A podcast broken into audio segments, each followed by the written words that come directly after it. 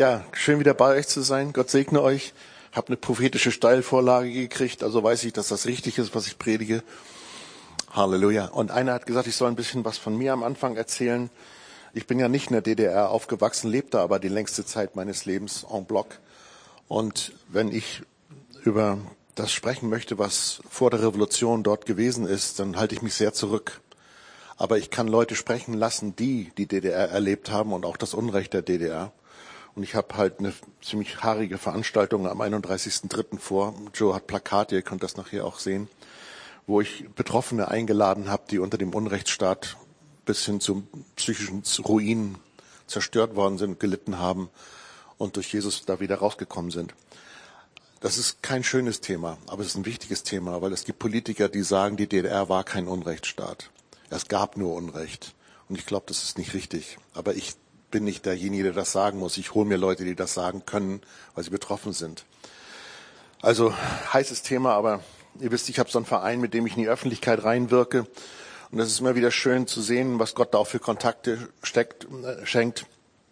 Als ich im Dezember nach Brüssel fuhr, um dort im Europaparlament im Gebetsfrühstück mit dabei zu sein, war mir ganz mulmig, weil ich nicht wusste, wie die Wahl, was die Wahl für Ergebnisse haben würde, was gläubige Politiker betrifft. Und ich traf dann doch etliche und ein paar Altvordere natürlich auch, aber es ist ja ganz neu. Und es war für mich erbaulich zu hören, dass über 40 Politiker doch regelmäßig zum Gebet im Europa zusammenkommen, im Europaparlament zusammenkommen. Ist doch noch Hoffnung. Also Gott lässt sich immer noch ein paar übrig, die ihre Knie nicht beugen vor irgendwelchen Meinungsmachereien. Und ähm, warum Gott mir das geschenkt hat, weiß ich nicht, aber ich bin sehr, sehr dankbar und ich werde mehr und mehr auch eingeladen, auch in andere Länder an Gebetsfrühstücksarbeiten teilzunehmen. Manchmal habe ich nicht die Zeit, wenn ihr versteht. Ähm, aber grundsätzlich ist es schon schön auch zu sehen, jetzt auch wie Osteuropa sich öffnet und ich dort eingeladen werde. Ähm, letztes Jahr war ich auch in, in Estland oben und war in Jerusalem beim zweiten Gebetsfrühstück in Jerusalem, was natürlich der Hammer ist, wenn du siehst, dass tatsächlich die Nationen zusammenkommen in Jerusalem, um zu beten. Das ist Erfüllung von Prophetie und ich darf damit teilhaben und für mich ist es mal ein großer Segen. So, ich bin auch dankbar für all Spenden, die kommen, auch von euch. Ihr unterstützt das mit, das finde ich total schön. Vielen, vielen Dank. So, wer ist dann offen für ein Wort Gottes hier heute Morgen? Halleluja. Wer von euch würde gerne haben, dass man über sein Leben sagen würde, alles, was er anpackt, gelingt ihm wohl? Oder nur Güte und Barmherzigkeit folgen ihm sein Leben lang?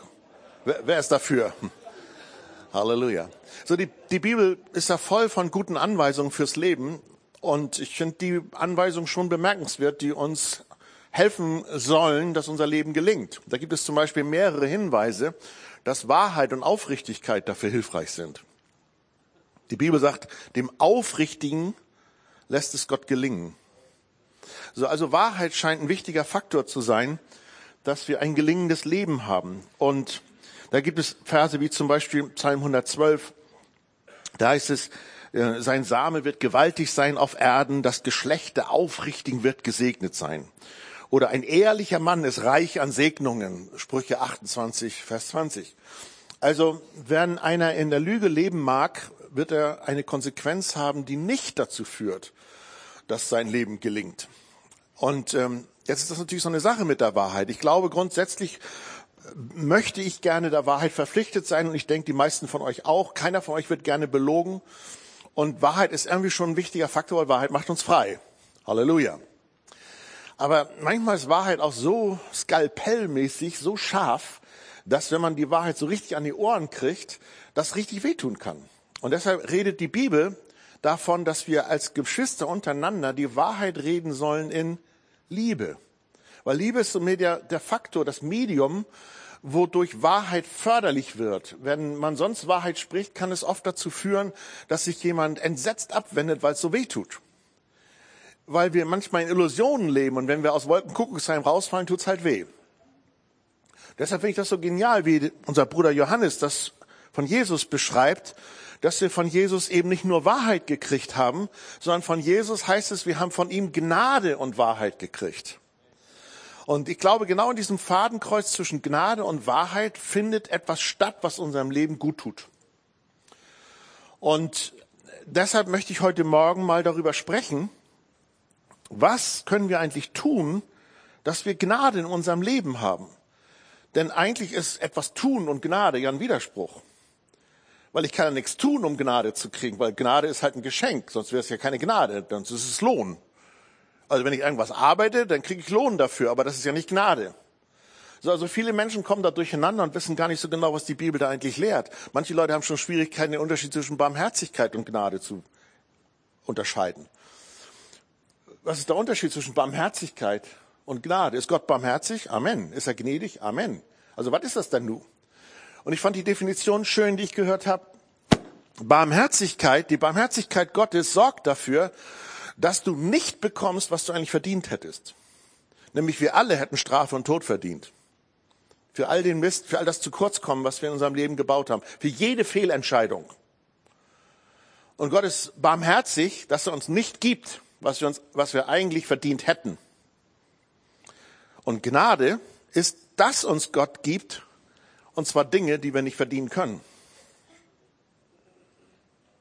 Merkt ihr, das ist ein richtiger Unterschied. Barmherzigkeit ist etwas, das wir nicht bekommen, was wir verdient hätten. Gnade ist, dass wir etwas bekommen, was wir nie verdienen können.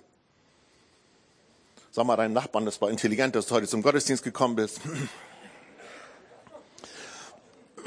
Ja, ist doch so. Heute lernt ihr was. Halleluja. Wer klug ist, schreibt mit, ne? Halleluja. Oder macht zumindest sein Handy an.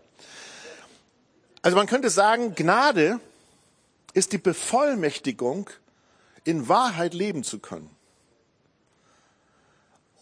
Und das sind sagenhafte Voraussetzungen für ein gelingendes Leben.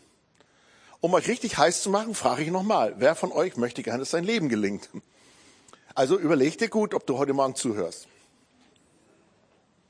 Gnade ist die Bevollmächtigung, dass du tatsächlich in Wahrheit leben kannst, dass du tatsächlich zum Thron der Gnade kommen kannst und zu empfangen. Also gleich nochmal ganz betont, ganz am Anfang, du kannst nichts tun für die Gnade. Sie ist Geschenk. Und trotzdem sagt die Schrift, dass es bestimmte Dinge gibt, Haltungen, Herzensentscheidungen, mit der man, mit denen man Gnade erhöhen kann. Jetzt formuliere ich die Frage mal ein bisschen anders. Wer von euch könnte sich vorstellen, dass er noch ein bisschen mehr Gnade verkraften kann? Also wer möchte noch mehr Gnade? Komm. Halleluja. Also, dann seid ihr heute Morgen hier richtig. Weil ich habe tatsächlich Bibelstellen gefunden, die uns hinweisen darauf, wie wir Gnade in unserem Leben erhöhen können. Seid ihr richtig neugierig? Die Zahl fünf in der Schrift ist die Zahl der Gnade. Ein paar Bibelzahlenkenner wissen das, dass die Zahlen bestimmte Symboliken haben.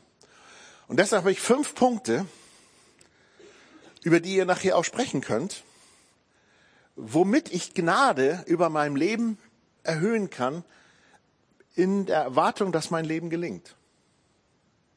Okay? Seid ihr bereit? Erstens, 1. Petrus 5, Vers 5 und 6. Dort steht geschrieben, ebenso ihr Jüngeren ordnet euch den Ältesten oder den Älteren unter. Ihr alle sollt euch gegenseitig unterordnen und mit Demut bekleiden, denn Gott widersteht dem Hochmütigen. Ihr habt schon mal Bibel gelesen, das ist gut. Gott widersteht dem Hochmütigen, dem Demütigen aber gibt er Gnade. So demütigt euch nun unter die gewaltige Hand Gottes, damit er euch erhöhe zu seiner Zeit. Was hat Tanja gesagt? ist klasse. Gott bestätigt das gleich. So, ich möchte, dass, dass die das wirklich verstehen. Geschwister, hier steht nicht geschrieben, zum Glück, dass wir einander demütigen sollen. Aber da gab es eine Zeit in der Kirchengeschichte, wo das scheinbar ein Teil der gedanklichen Jüngerschaft war, dass bestimmte geistliche Leiter meinten, es sei ihr Job, andere Leute zu demütigen, damit die nicht hochmütig werden. Und ich habe das einfach innerlich durchgespielt und auch durchlitten. Ich glaube nicht, dass das geht. Ich habe Menschen, ich bin Menschen begegnet, die sind gedemütigt worden. Und die meisten von ihnen, die habe ich nicht als demütig erlebt, sondern als verletzt. Und da war innerlich wie so eine Faust, die aufstand und sagt, wenn ich mal groß bin, dann Christus wieder. Weil Demut kannst du niemanden zu reinzwingen. Demut ist immer eine freiwillige Herzensentscheidung. In dem Moment, wo du jemand anderen demütigst und den zwingst quasi, sich unterzuordnen, ist die Freiheit und Schönheit der Demut kaputt. Das ist wie, als wenn man denkt, man könnte Liebe kaufen. Das ist ja Blödsinn. Liebe kann man nicht kaufen, Geschwister. Liebe ist ein freiwilliges Herzensgeschenk. Amen. Ihr beide, ihr seht so verliebt aus da. Ihr wisst, wovon ich rede, ja? Halleluja. So, das heißt, in dem Moment, wo jemand dem anderen zwingen würde, du musst mich lieben, ist doch der Kern der Liebe kaputt. Seid ihr mit mir? Und deshalb kann es gar nicht sein, dass wir einander demütigen. Also ich, ich zeige dir mal, wo der Hammer hängt. Nein, das ist nicht das, was hier steht. Sondern hier steht, ich selber kann mich entscheiden, mich zu demütigen, meine Knie zu beugen vor dem Löwen und dem Lamm, weil ich das möchte. Es ist eine Haltung. Und wenn Gott das sieht, dann kann er fast nicht anders, als Gnade freizusetzen. Wenn du stolz bist, dann ist es so, als wenn du die Gnade, die Gott so gerne geben möchte, weil er ist gnädig, es ist wie, als wenn man sie ausbremst. Und Gott sagt, nee, Moment mal, der ist so hochmütig, wenn ich dem jetzt noch Gnade obendrauf schenke, mache ich ihn kaputt. Weil dann denkt er, ich bin so und wenn der dann noch Gnade oben drauf hat, wo, wo, wo Gnadenwirkungen sind und so fort, dann kann das, der Schuss nach hinten losgehen. Und deshalb ist es quasi eine Notwendigkeit von Gott, dem Hochmütigen zu widerstehen.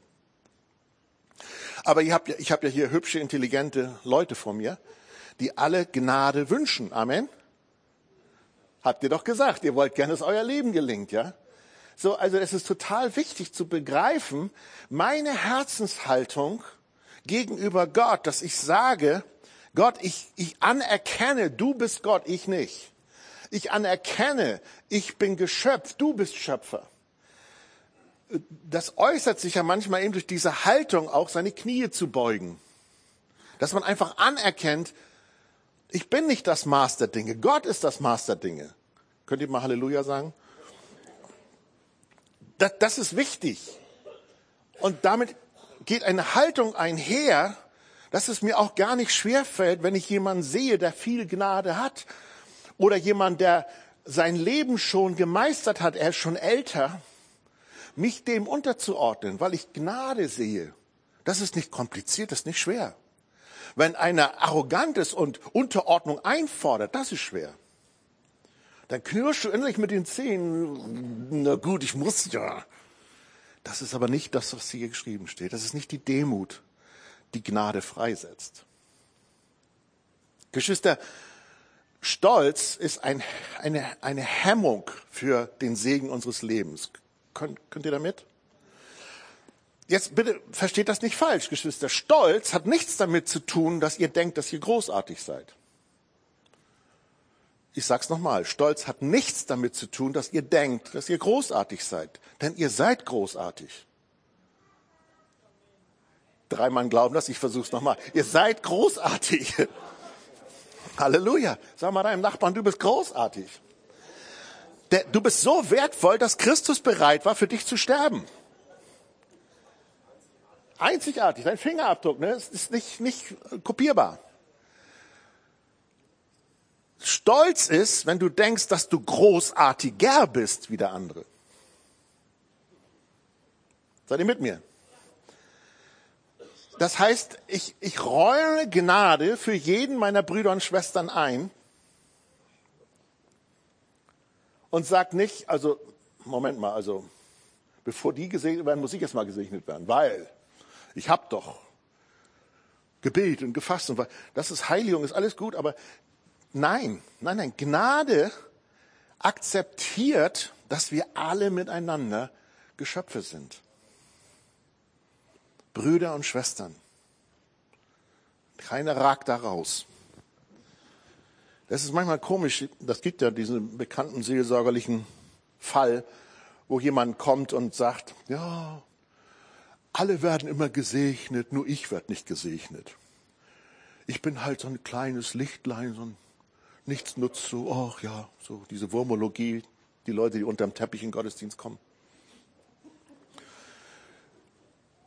Die merken gar nicht, dass das eine unglaubliche Form von Arroganz ist.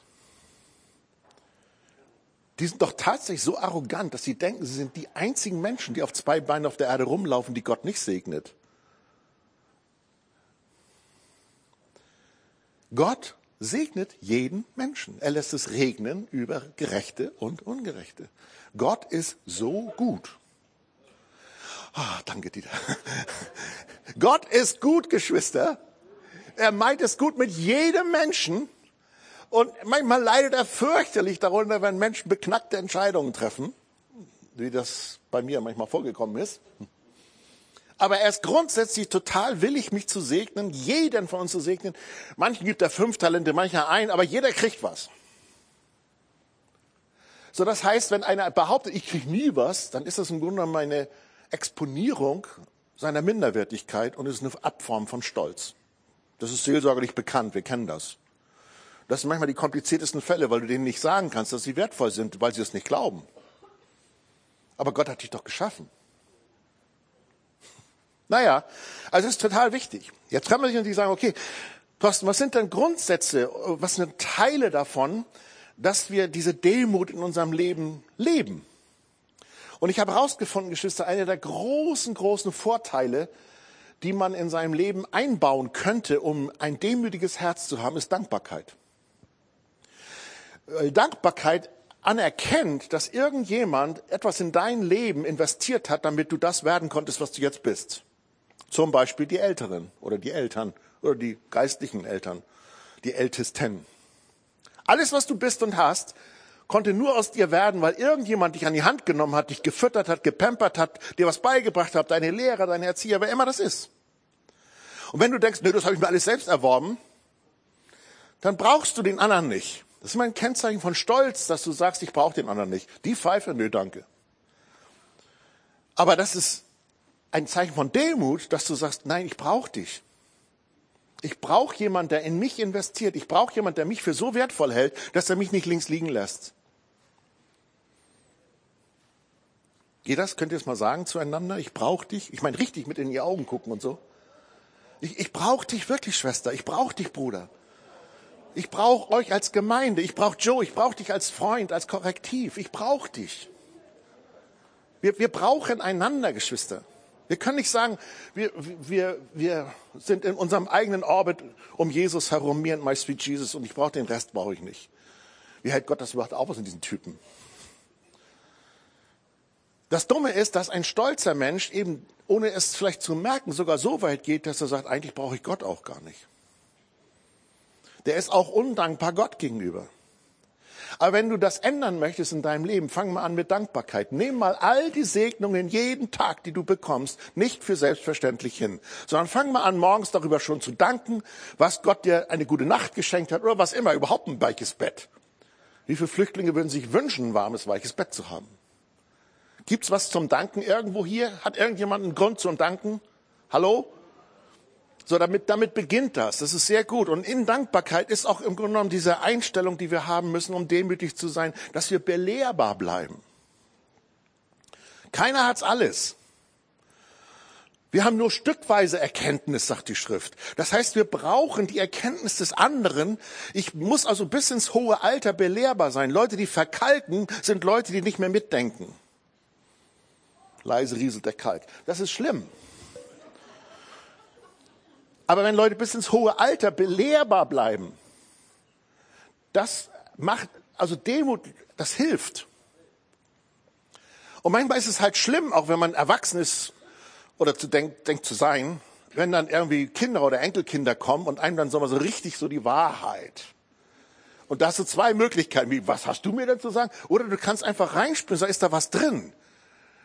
Bei der Kritik des Kaisers mit seinen schicken Kleidern. Ist da was drin? Ist da Wahrheit drin? Steht da da nackig? Dann könnte man unter Umständen auch sich von einem Kind korrigieren lassen, wenn da Wahrheit drin ist.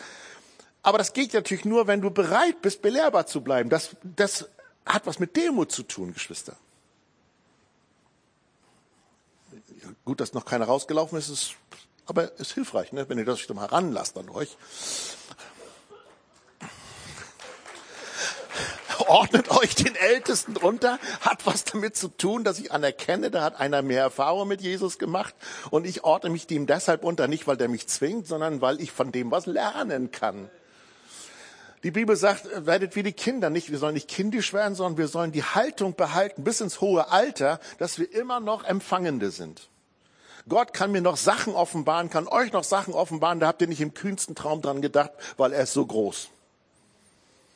Belehrbarkeit ist eine absolut wesentliche Voraussetzung für ein demütiges Herz. Und Demut hilft weiter, Geschwister. Der Demütige lässt sich ja auch sagen. Halleluja. Und manchmal hilft das eben, auf die Knie zu gehen. Ich war total beeindruckt, als ich auf einem dieser Führungskräftekongresse war. Da kommen so normalerweise drei, dreieinhalbtausend Unternehmer und Politiker und Medienleute zusammen.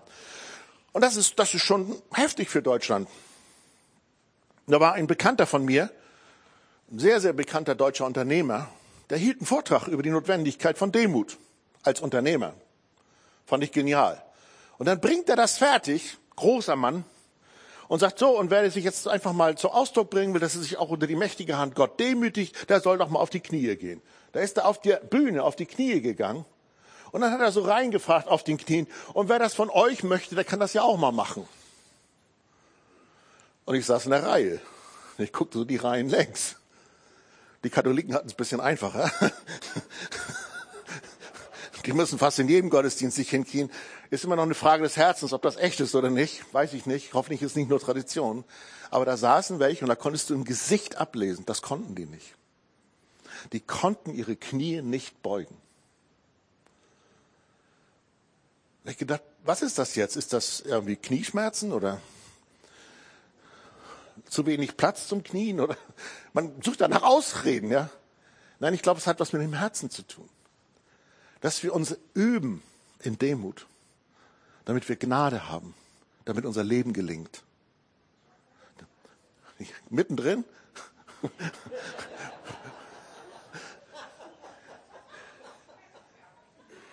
Ja, aber dann hast du, das spielt keine Rolle. Dein Herz. Ja, Du kannst ja trotzdem dein, dein, dein Haupt neigen. Wenn du nur, ich komme gleich dazu, wenn du nur die Handlung machst, dann hilft es auch nicht. Das Herz ist wichtiger. Also ich habe da völliges Verständnis für, wenn du tatsächlich Gicht oder irgendwas hast, das tut ja wirklich weh. Und ähm, ich habe das so schön gefunden, Geschwister. Wer von euch kennt Denzel Washington? Das ist ein Schauspieler. Also ich mag den unheimlich gern. Der macht zwar wahnsinnig brutale Filme, aber irgendwo taucht meistens in den letzten Filmen immer irgendwo ein Bibelvers auf, weil das ist nämlich wirklich ein Bruder. Und ich habe, weiß nicht wie, im Internet irgendwie plötzlich eine Ansprache von Denzel Washington gehört, wie er einer Studentenschaft eine Abschlussrede zu ihrer Graduierung hält. Und er predigt, und damit hat er meine Aufmerksamkeit gehabt, also die Studenten mit ihren Hüten da, ihr kennt das, die schmeißen sie dann nachher hoch und so. Ähm, das erste, was er sagte, put God first. Und ich dachte, wow, so ein berühmter Schauspieler wie er haut den Studenten an den Kopf, das ist das Wichtigste, packt Gott an erste Stelle. Und dann redet er so, und weil er so schön war, habe ich weitergehört. Und zum Schluss hat er was gesagt, das habe ich nicht vergessen, das fand ich so süß. Und wenn dir das schwer fällt, deine Knie vor Gott zu beugen, dann mach das doch einfach so, dass du abends, wenn du ins Bett gehst, deine Puschen einfach ein bisschen weiter und das Bett schiebst. Ich denke, was will er denn jetzt, ja? Naja, sagt er, ist doch ganz einfach, wenn du dann morgens aufwachst, dann musst du doch auf die Knie gehen, um die Puschen wieder rauszuholen. Und wenn du sowieso schon auf den Knien bist, dann kannst du auch gleich da bleiben und zum Herrn beten.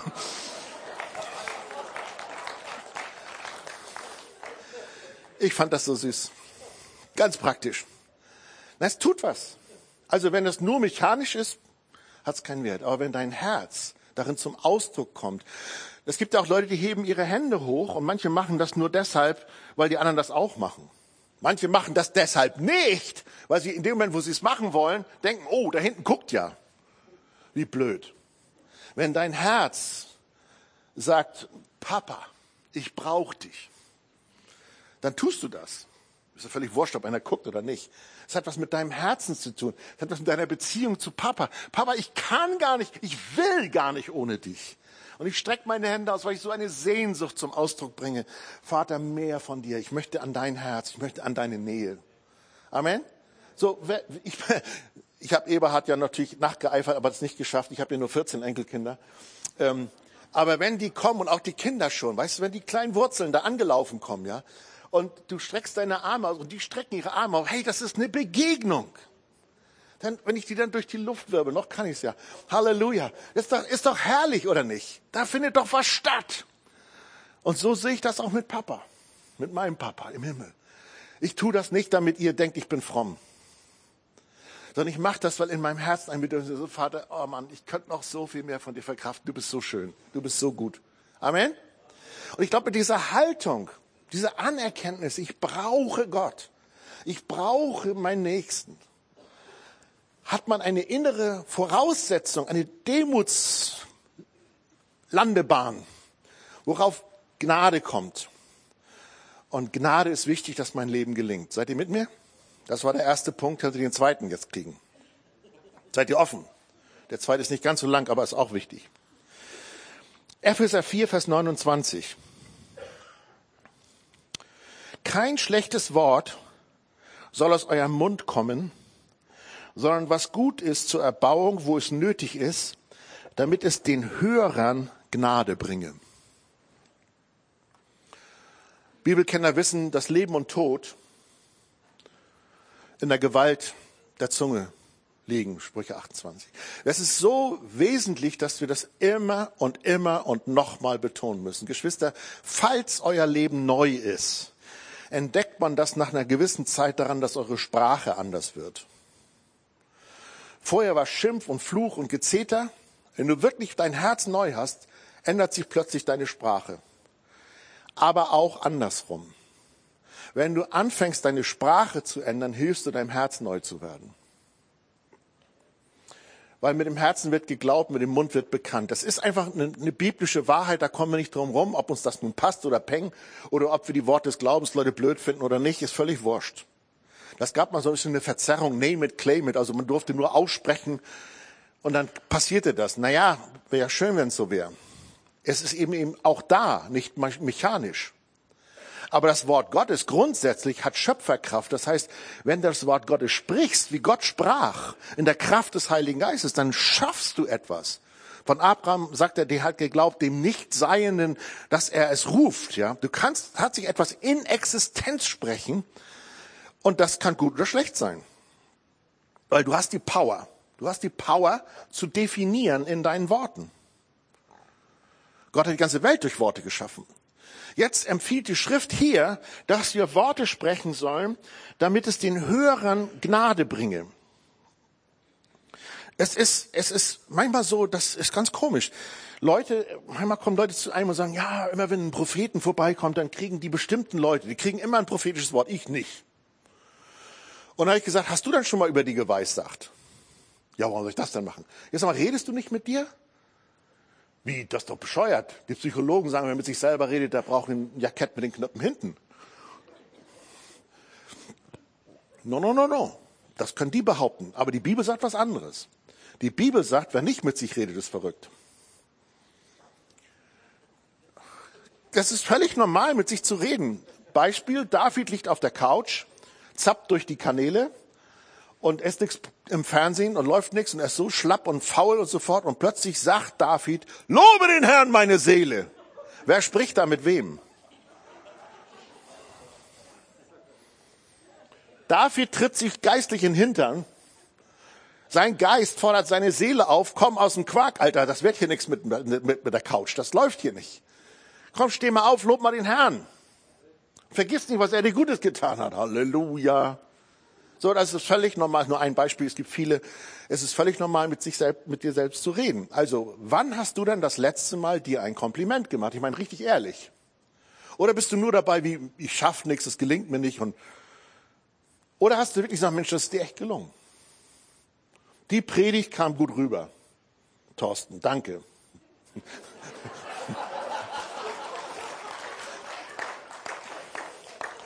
ja, Moment mal, die Bibel sagt doch ganz klar, wer hat, dem wird gegeben werden. Und wer nicht hat, dem wird noch genommen werden, was er hat. Also wenn du lange keine Prophetie über dir gehabt hast, fang mal an, über dir gute Sachen zu weissagen. Also was die Schrift dir spricht, nicht Quatsch, sondern was da schriftgemäß ist. Amen. Ich bin. I am a child of God. Come on. So, sieh mal, der, also du kannst auch was Gutes über dir sagen. Nee, was siehst du gut aus heute Morgen? Nicht, was bist du da für ein Schnarchlappen? Dich rasiere ich nicht. Sondern, du kannst auch mal sagen, hey, der Tag wird gelingen. In Christus Jesus kann ich über Mauern springen. Halleluja. Oder was wir auch gesungen und bekannt haben. Fang doch mal an, Worte Gottes über dir auszusprechen. Das nennt man Verheißungen prophetisch auszusprechen. Und guck mal, ob beim nächsten Mal, wenn der Prophet vorbeikommt, nicht du auch eine Weissagung abkriegst. Weil, aha, ja komm, wer hat, dem wird gegeben, ja. Da, da ist wirklich was dran. Aber es gibt viel zu viele Leute in Deutschland, es tut mir total leid, die eben auf der Negativstrecke sind. Paulus sagt in Apostelgeschichte 21, Vers 32, ich befehle euch Gott und der Kraft seiner Gnade an, dass die Kraft hat aufzuerbauen und ein Erbe unter allen Geheiligten zu geben. Hey, das ist doch cool. Das heißt, Worte der Gnade sollen unter uns kursieren. Aber was macht der Deutsche? Der quatscht tot zu sich selbst. Ich kann mir rein nichts mehr merken, Schande über mich, meine Schmerzen werden nie aufhören. Weißt du, was ich neulich gehabt hat? Musste ich nicht drüber nachdenken. Es war ganz schlimm. Wir hatten eine Situation, wir haben für jemanden gebetet, dass der geheilt wird und der ist dummerweise doch viel zu früh gestorben. Aber wir haben es ja wenigstens versucht.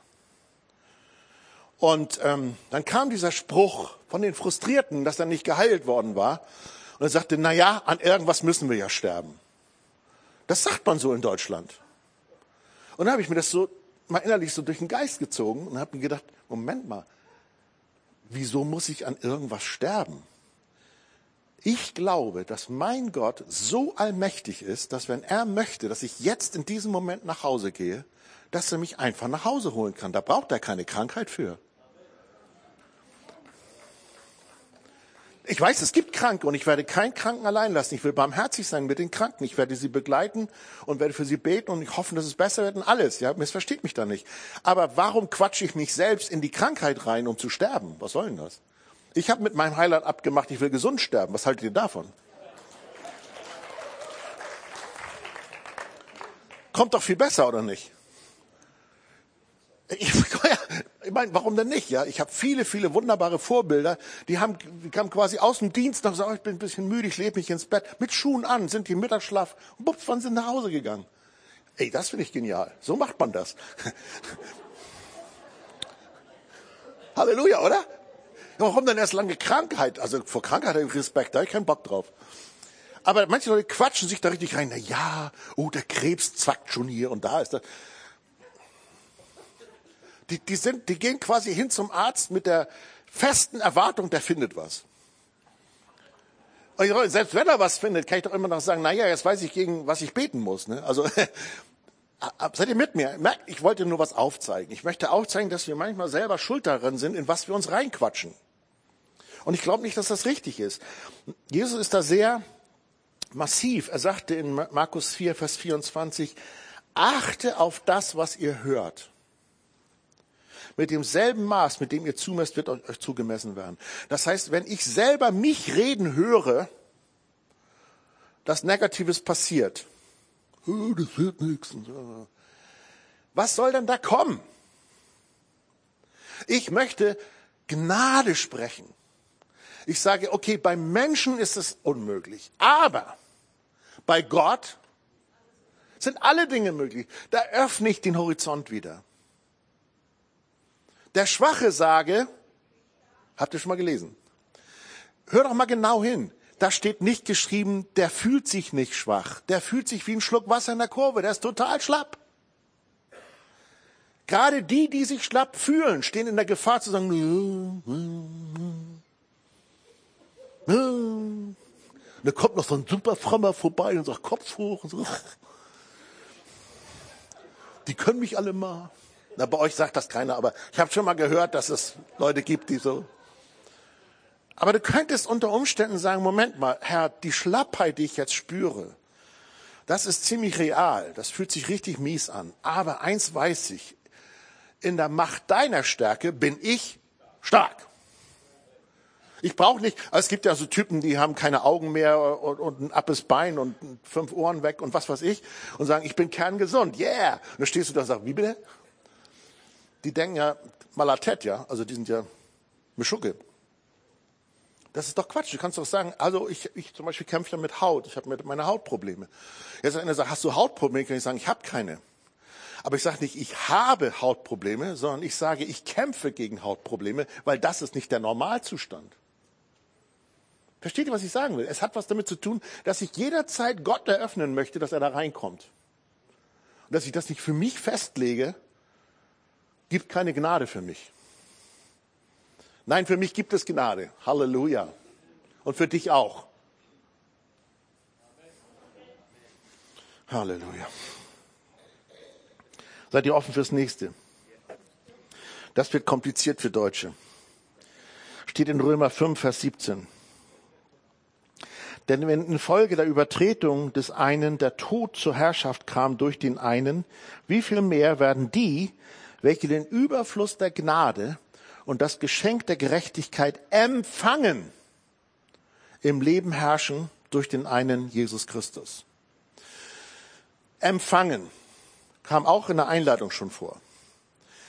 Es ist verrückt, dass wir unsere Leistungsdenkungsgesellschaftsprägung mit hineinnehmen in unsere Beziehung zu Jesus. Das geht nicht, Geschwister. Ist euch mal aufgefallen, dass Jesus oftmals Leute zuerst geheilt hat oder ihnen zuerst Vergebung zugesprochen hat und dann hat er gesagt, und jetzt geh hin und sündige nicht mehr?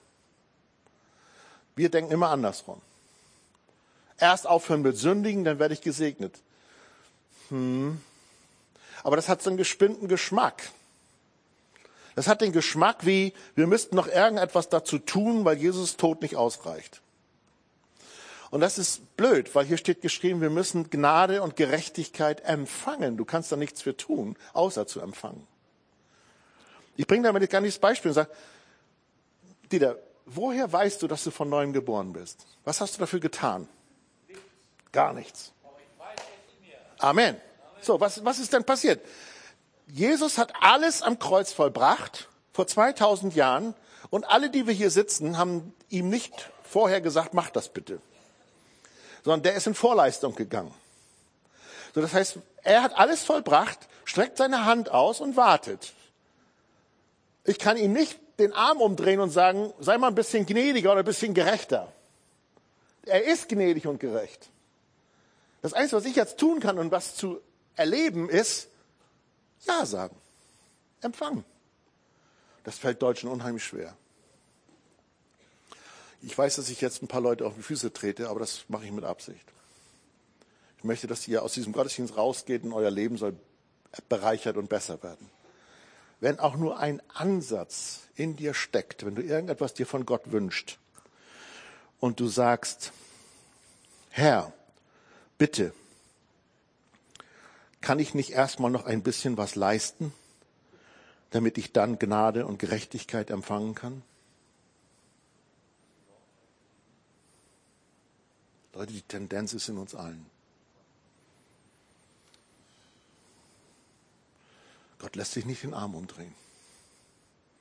Er ist gnädig.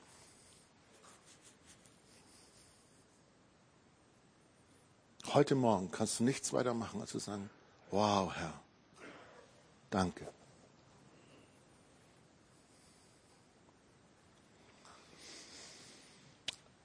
Wenn du von dem Heiligen Geist aufgefordert wirst, in die Heiligung zu gehen, mal zu fasten oder alles, alles okay. Aber wenn du Gerechtigkeit möchtest und Gnade möchtest, dann kannst du es nur empfangen. Guck mal deinem Nächsten noch mal richtig in die Augen und sag, ich empfange Gnade und Gerechtigkeit.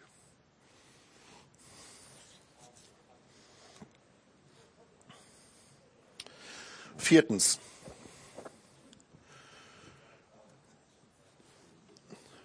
Ihr wundert euch schon, dass ich als Pneumatologielehrer da noch nicht zu gekommen bin. Ihr wisst ja, ich unterrichte Pneumatologie im Glaubenszentrum, in Fachkreisen auch Reifenkunde genannt. Das, nein, das ist die Lehre vom Heiligen Geist. Und der Heilige Geist gibt ja Gnadengaben.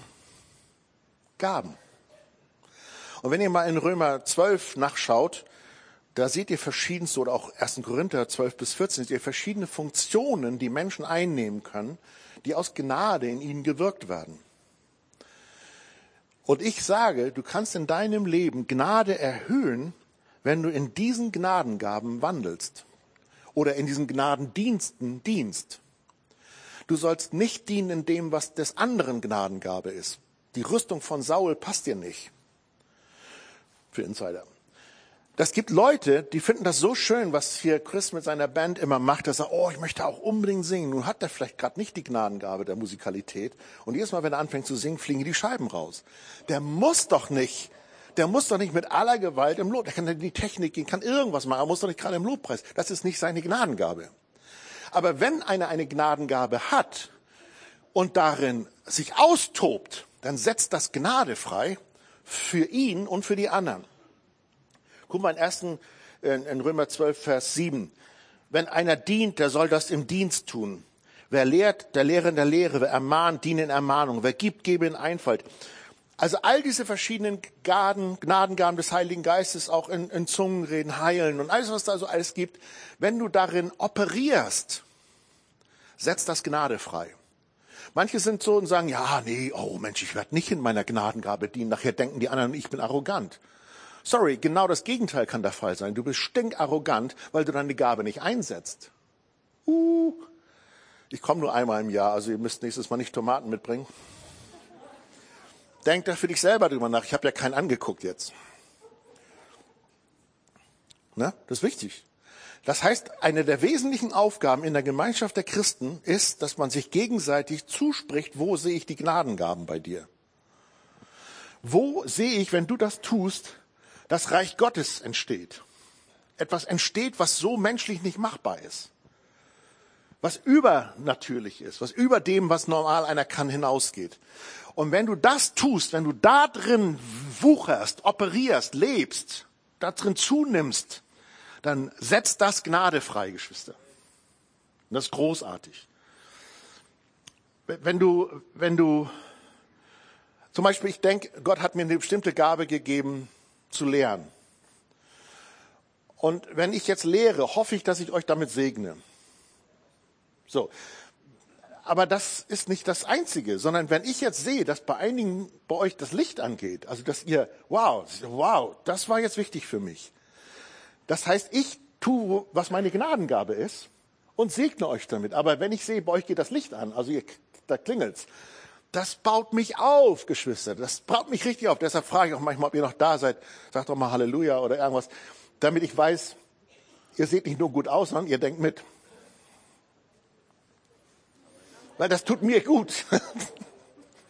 Und so wird durch das Einsetzen der Gnadengabe Gnade erhöht. 1. Petrus 4 sagt das so schön. Da heißt es, nachdem jeder eine Gnadengabe empfangen hat, dient einander damit als gute Verwalter der mannigfaltigen Gnade Gottes. Wow. 1. Korinther 12, Vers 7. Jedem wird aber das offensichtliche Wirken des Geistes zum allgemeinen Nutzen verliehen. Also, Hausaufgabe. Seht zu, macht euch das als Aufgabe für dieses Jahr oder wie lange, dass ihr sagt, ich möchte wirklich sicher werden in dem, wo andere in mir eine Gnadengabe sehen. Das siehst du an der Frucht. Und darin will ich zunehmen. Nicht das, was des anderen ist. Weißt du, habe ich dieses musikalische Beispiel da gebracht. Nicht jeder muss alle Gaben haben. Halleluja. Aber du hast eine Gabe. Und wenn du die zurückhältst und sagst, nö, kann sein, dass Gnade in der Gemeinde abnimmt. Aber wenn du anfängst, das herauszufinden und sagst, hör mal, ich habe den Eindruck, ich sollte in die und die Richtung gehen. Was haltet ihr Älteren davon? Könnt ihr mich darin fördern? Könnt ihr mich freisetzen, dass ich in Gnade wachse und diese Gnade einsetze? Dann erhöht das Gnade für die Gemeinde und für dich. Wir haben am Anfang gefragt, möchtest du dein Leben gelingen lassen? Brauchst du dafür Gnade? Halleluja. Sind wir uns einig? Also Hausaufgabe. Ich frage nächstes Jahr, falls ich nochmal kommen darf. Jetzt kommt das Schwerste, der fünfte Punkt. Geschwister, Paulus sagt im Galaterbrief etwas sehr Merkwürdiges. Er sagt im Galater 5, Vers 4, dass man aus der Gnade fallen kann. Ihr seid losgerissen von Christus, die ihr durch Gesetz gerecht werden wollt. Ihr seid aus der Gnade gefallen. Galater 5, Vers 4. Vorsicht. Geschwister, hier steht nicht geschrieben, dass irgendjemand gesündigt hätte. Aus der Gnade fallen hat vielleicht gar nichts mit unserem Verhalten und Benehmen zu tun, sondern fast was mit Theologie oder mit einer inneren Grundsatz-Glaubenseinstellung. Aus der Gnade fallen hat vielleicht nicht mal was damit zu tun, ob wir in den Himmel kommen oder nicht. Das weiß ich nicht, ich bin nicht Richter.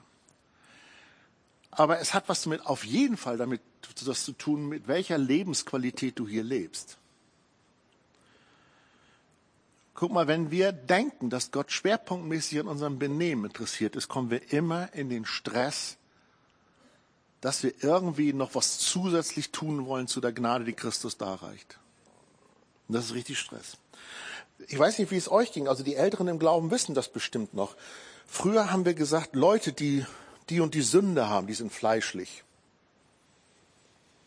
Das sind fleischliche Leute. Ich lese euch mal aus dem Galater, aus dem dritten Kapitel was vor, dann merkt ihr, was fleischlich ist. O ihr unverständigen Galater, wer hat euch verzaubert? Das steht verhext, das ist okkult. Dass ihr der Wahrheit nicht gehorcht, euch, den Christus als unter euch gekreuzigt vor die Augen gemalt worden ist. Das allein will ich von euch erfahren. Habt ihr den Geist durch Werke des Gesetzes empfangen oder durch die Verkündigung vom Glauben? Seid ihr so unverständig? Im Geist habt ihr angefangen und wollt es nun im Fleisch vollenden? Das heißt, du bist im Fleisch, wenn du denkst, dass durch das Gesetzeshalten sich die Hand Gottes bewegt. Und wie viele Gemeinden haben wir verdonnert, das darfst du nicht, das darfst du nicht, das darfst du nicht. Natürlich ist das beknackt. Also zu sündigen ist immer todbringend, immer. Aber wenn wir die Kraft nicht darreichen, die uns weghält von der Sünde, sündigen wir selber. Bisschen heftig, aber wir müssen das in Deutschland predigen, weißt du.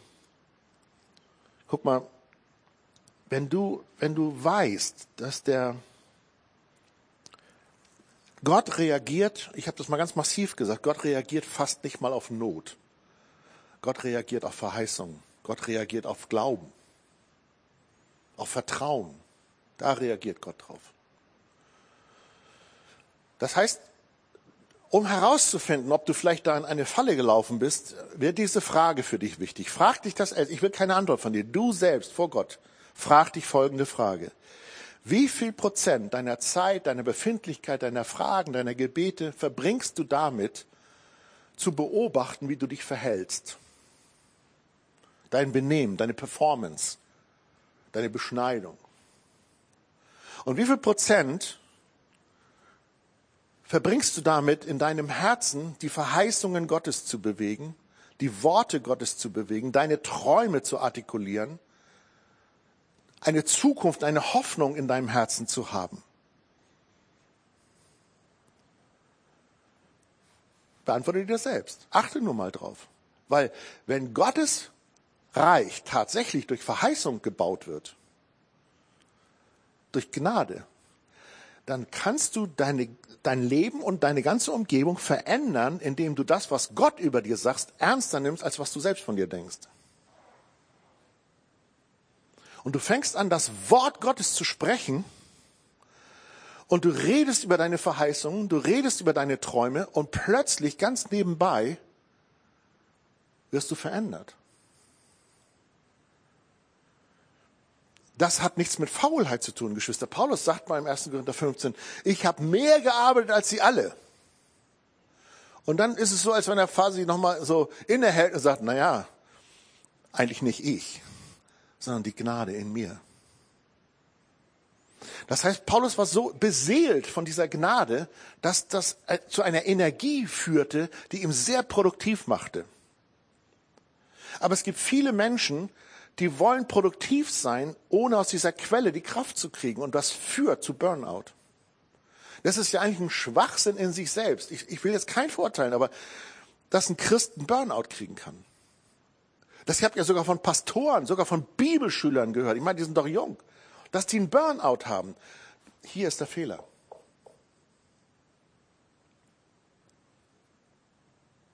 Geschwister, ich kann nicht irgendwas errödeln. Sondern ich empfange im Geist und kultiviere mein geistliches Leben. Mein Geist geht voran, meine Seele folgt, mein Körper folgt, meine Beziehungen folgen, meine Finanzen folgen. So, und wenn du das andersrum machst, dann steht die Heuchelei vor der Tür. Und mit Heuchelei kommt unglaublich viel Stress. Heucheln ist anstrengend. Echt? Ja. Du musst immer eine Fassade schieben. Und wenn da einer mal reindrückt, dann musst du schnell wieder hochmauern. Blödsinn. Sei doch du. Und wenn dir irgendwo noch Gnade mangelt, dann kannst du doch sagen, hier brauche ich Gnade, da muss was passieren. Aber es passiert nicht, indem du fromme Übungen abhältst sondern es passiert, indem du das Wort Gottes über dir ernsthafter nimmst, als was du zunächst mal schwierig findest. Jesus Christus hat alles vollbracht. Alles. Und darin muss ich ruhen. Christus hat alles vollbracht. Wie sollte Gott uns mit ihm nicht alles schenken? Was willst du denn jetzt noch machen? haben alles. So, aber, aber das, das, das, weil wir es nicht glauben, fangen wir immer an, alles Mögliche zu machen. Nein, das ist nicht so. Aber wenn, wenn du ein beschenkter Gottes bist, dann spürst du in deinem Herzen, dafür ist jetzt Gnade vorhanden, da kann ich reingehen. Das burnt mich niemals out. Und wenn das 150-prozentige Arbeit ist, du wirst nie ausbrennen, weil das ist ja eine andere Quelle.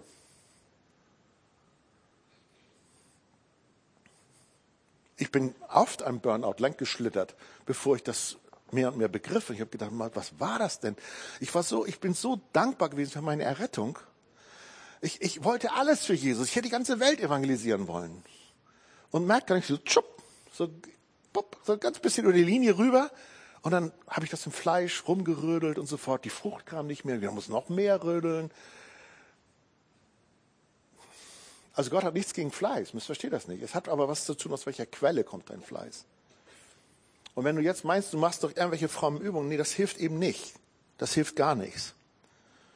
Guck mal, die Apostel haben gesagt, von ihm haben wir genommen Gnade und Gnade. Und dann fällt das mit der Dankbarkeit auch gar nicht so schwer. Wenn dir das klar ist, dann sagst du nicht, boah, gut, dass Gott mich hat, wie würde er sonst das Universum regieren? Sondern du würdest einfach sagen, Hey, hey, das ist ja unglaublich, Gott, was du mir schenkst, was du mir anvertraust. Und mit dieser Dankbarkeit geht Kraft einher, Geschwister. Ihr seid so still geworden, wahrscheinlich, hoffentlich, weil es euch betroffen macht. Mich hat es betroffen gemacht. Das heißt, im Grunde genommen ist es wichtig, dass wir nicht darum fragen, Herr, wie soll ich meine Performance gut hinkriegen, sondern Herr, offenbar mir immer mehr, wie übernatürlich deine Gnade ist. Und wenn ich diese Offenbarung bekomme, dann, dann laufen mir die Tränen raus. Das, das, ist, das kann einen nicht unberührt lassen, weil es ist so unglaublich. Es ist ein Meer. Es ist so riesig. Als wenn Gott unsere kleinen Werke brauchen würde. Nee, ist andersrum. Gott sagt, weißt du was? Du darfst mitspielen. Und ich sage, wow, Vater, echt? Das ist ja cool. Ich, du nimmst mich ernst, das ist unglaublich. Und ich darf, ja, darfst du. Oh, Vater, das sind ja noch welche Verheißungen. Und oh, Gutes und Barmherzigkeit werden mir folgen mein Leben lang. Wenn mich das bewegt, dann dreht mein Herz sich darum und sagt, boah, wie kann das angehen, dass Gutes und Barmherzigkeit sich mein Leben lang. Wow, das ist cool. Mir gefällt das. Ich weiß nicht, wie es euch geht, aber mir gefällt das. Ja. Und dann setzt das Gnade frei. Und plötzlich merke ich, da kommt ein Leben zugange, was ein bisschen undeutsch ist, aber gut. aber gut. So, Geschwister, wir machen jetzt einen Knopf dran, jetzt wird's gefährlich. Diese fünf Punkte helfen euch sicherlich schon beim Hören. Noch mehr, wenn ihr das verinnerlicht. Und deshalb bitte ich euch, dass ihr nochmal zusammenkommt, so wie am Anfang mit der Fürbitte. Und ich bitte euch, dass auch die Gäste, dass unsere Gemeindemitarbeiter hier, die Gäste im Auge behalten, dass die nicht alleine stehen. Und ich bitte euch, dass ihr euch aufeinander zubewegt und dass ihr diese fünf Punkte miteinander besprecht. Ich sage sie gleich nochmal. Und, und zwar so, dass ihr einfach ganz offen und ehrlich sagt, immer, das hat mich total betroffen gemacht, weil da merke ich, da brauche ich Gebet, da brauche ich Hilfe. Und dann bittest du die anderen, für dich zu beten und dich zu segnen, dass du da weiterkommst. Okay? Du kannst auch fragen. Du kannst auch sagen, hör mal, das habe ich überhaupt nicht verstanden. Wie, wo, wo geht's da weiter? Alle Fragen geht jetzt zu Joe. Halleluja. nee, nee, ihr dürft auch zu mir kommen. Oder ihr könnt ihm einfach sagen, sagen, okay, da habe ich was gespürt und da möchte ich wachsen drinne. Ähm, segnet mich doch und dann betet ihr füreinander und tut euch gegenseitig gut, weil ihr einander braucht. Wir brauchen einander. Ich sage die fünf Punkte nochmal. Erstens Demut. Dem Demütigen aber gibt Gott Gnade. Zweitens, Aussprechen der Worte der Gnade. Falls ihr irgendwelche verletzlichen Worte und böse Worte gesagt habt, sucht doch Vergebung und fangt an, gute Worte zu sprechen. Habt ihr schon mal gelesen, dass im Philipper steht, dass wir alles, was wohl lautet, sei es irgendein Lob, irgendeine Tugend, habt ihr schon mal gehört? Ich mag das so gerne, auch wenn ich immer wieder auflaufe. Wenn ich einen hübschen Menschen sehe und ich kenne fast keine hässlichen, dann äh, sage ich mir, Mensch, was siehst du gut aus? Das ist schon ganz schräg gekommen, dass ein paar Mädels dachten, ich habe sie angebaggert. Ich sage, aber so hübsch wie meine Frau bist du nun auch nicht. Aber, aber weil die Christen sind das nicht gewohnt. Aber eigentlich sollen wir Worte der Ermutigung sprechen. Ey, das war schön. Danke, dass du mir da geholfen hast. Oder das war schön, wie du das formuliert hast. Oder danke für dieses schöne Lied, wie du das gespielt hast. Das hat mich bewegt. Können wir das nicht üben? Gnadenworte sprechen und Worte, achte darauf, was du hörst. Ja, wenn du merkst, dass Nachrichten vor dem Gottesdienst dir nicht gut tun, dann hör sie nach dem Gottesdienst. Weil Nachrichten sind oft negative Nachrichten. Dann lass das, verzichte drauf. Tu dir Gutes rein. Hör, achte, wenn ich mal nicht schlafen kann, habe ich dem Teufel ausgetrickst. Ich habe auf meinem Handy eine Bibel. Haha, dann haue ich die Bibel rein, höre mir die ganze Nacht Bibel an. Herrlich. Der Teufel ärgert sich grau, mein Geist wird gestärkt. ich tue mir Gutes rein. Warum soll ich mir was Blödes reintun? Ich tue mir Wort Gottes rein. Besser. Amen. So, gutes Hören. Achtet darauf, was ihr sprecht, was ihr hört. Dann empfangt es im Glauben. Wirkt in den gegebenen Gnadengaben und Diensten. Also ihr könnt auch fragen, hör mal, wo siehst du eine Gnadengabe bei mir? Und das freisetzt im Gebet. Und das dritte und das fünfte meine ich, ähm, da würde ich das mal so formulieren, lebt aus dem neuen Bund. Fallt nicht aus der Gnade, sondern lebt aus dem, was Christus für euch getan hat. Lebt aus den Verheißungen Gottes. Fallt nicht aus der Gnade raus. Vater, ich bete jetzt für meine Geschwister, dass sie die Kompaktheit der Worte so verstoffwechseln, dass es ihnen zum Segen und zur Energie wird, dass diese Gemeinde Reich Gottes Gemeinde ist, dass sie schmecken können, dass die ganze Stadt schmecken können, wie freundlich der Herr ist. Und so segne ich jetzt auch die Gespräche und die Gebete. Schenk Gnade, Herr, dass dein Wort Frucht bringt. Halleluja. Komm, steht doch mal auf, Geschwister. Ihr habt lange gesessen, wer aufstehen kann. Und jetzt bitte ich euch, äh, auch die Mitarbeiter, guckt mal rum, dass keiner alleine steht und bewegt euch aufeinander zu und dann betet füreinander. Erstens Demut. Zweitens Worte der Gnade. Drittens Empfangen im Glauben. Viertens, wandeln in den Gnadengaben. Und fünftens, leben im neuen Bund, nicht aus der Gnade fallen. Kommt, Geschwister, kommt in Action. Segnet einander. Wir brauchen einander.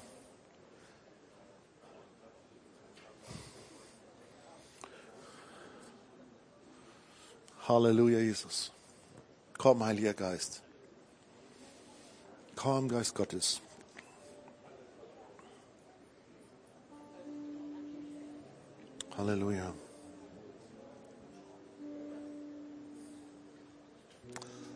Auf der Fahrt hierher hatte ich noch so einen prophetischen Eindruck, dass es für irgendjemand hier wichtig ist, dass ich dem das sage.